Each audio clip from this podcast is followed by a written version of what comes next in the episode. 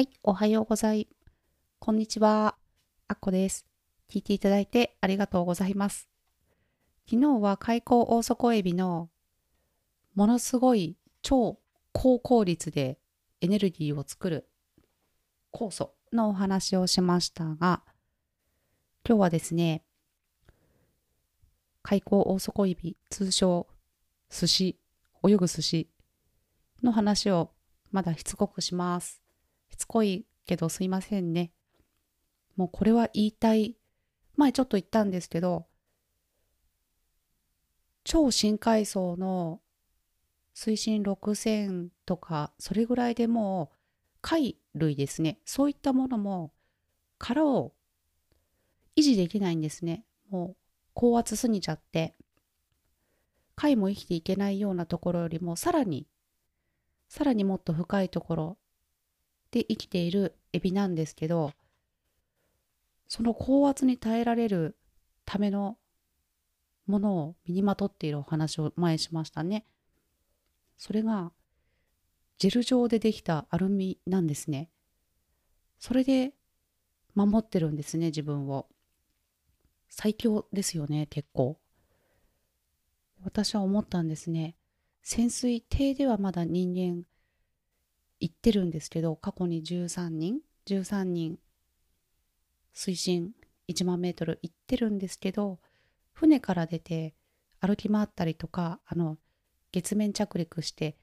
旗を立てた人はいるけれどもチャレンジャー海援にはいないんですよねまだその潜水服を作るのにはこれを使えばいいって思うんですね潜水服を検討してる人には朗報ですね。このジェル状のアルミ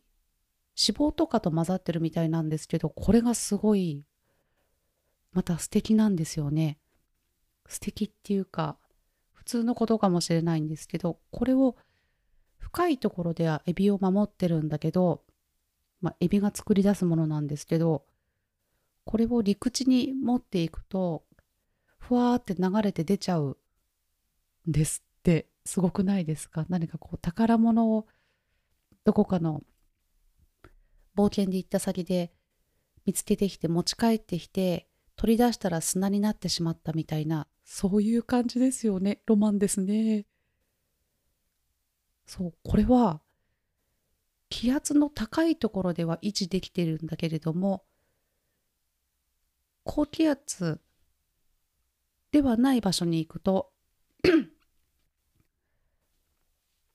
形ではなくなってしまうというか溶け出してしまうものになるんですね。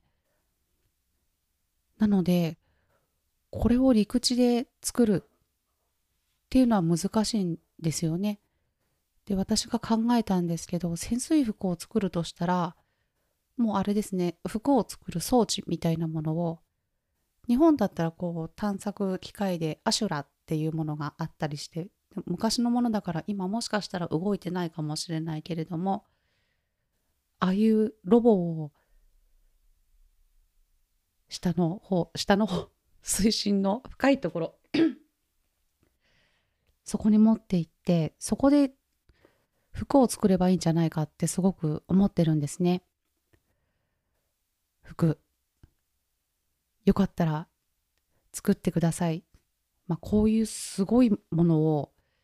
やはり生物のいないようなところにどんどん進んでいって営業もなくって暮らしていくことももう不可能な場所にあえて進んでいって進化しているエビ。本当にすごいですよね。そんな感じでもうそろそろ開口大底エビはしつこいなっていうエビの話ばかりしてる人って思われても嫌なのでちょっとの間封印します。また言っちゃうかもしれないですけど。え私なんですけれどもユーデミー講師になりたくてスライド作り一通り終わったんですね。終わったんだけどもとりあえずはやったんだけどあれなんですね。音声であのー、 Udemy のテスト動画で指摘をいただいたところとかをこう、 iZotope、iZotope これエコーとかかけたい感じだけど、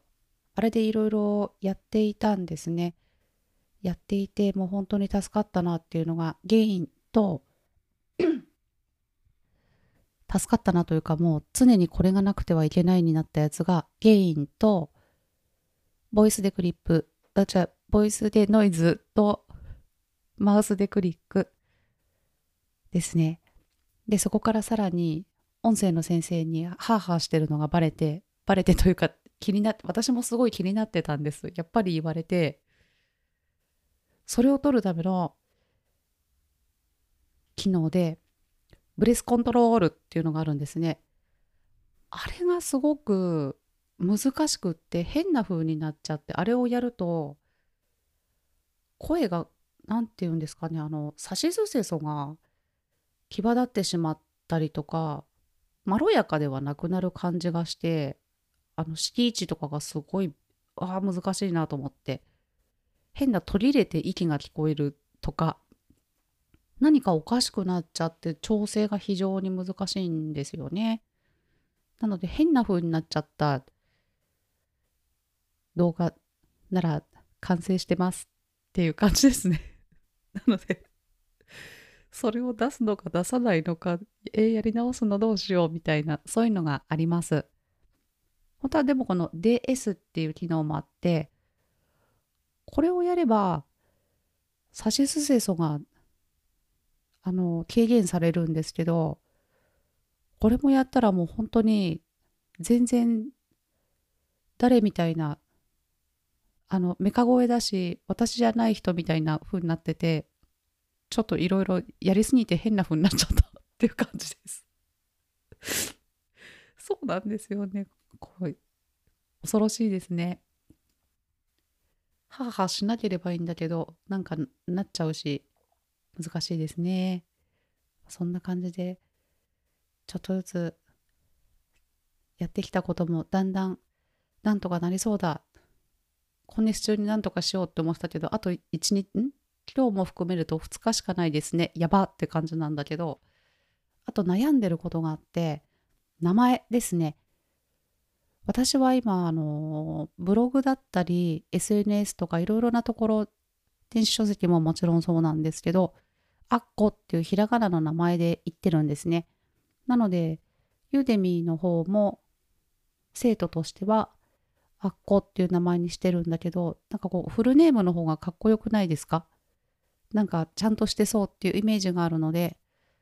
名前どうしようって思って それは結構考えたんですよね。考えたんだけど、あのー、あれですね。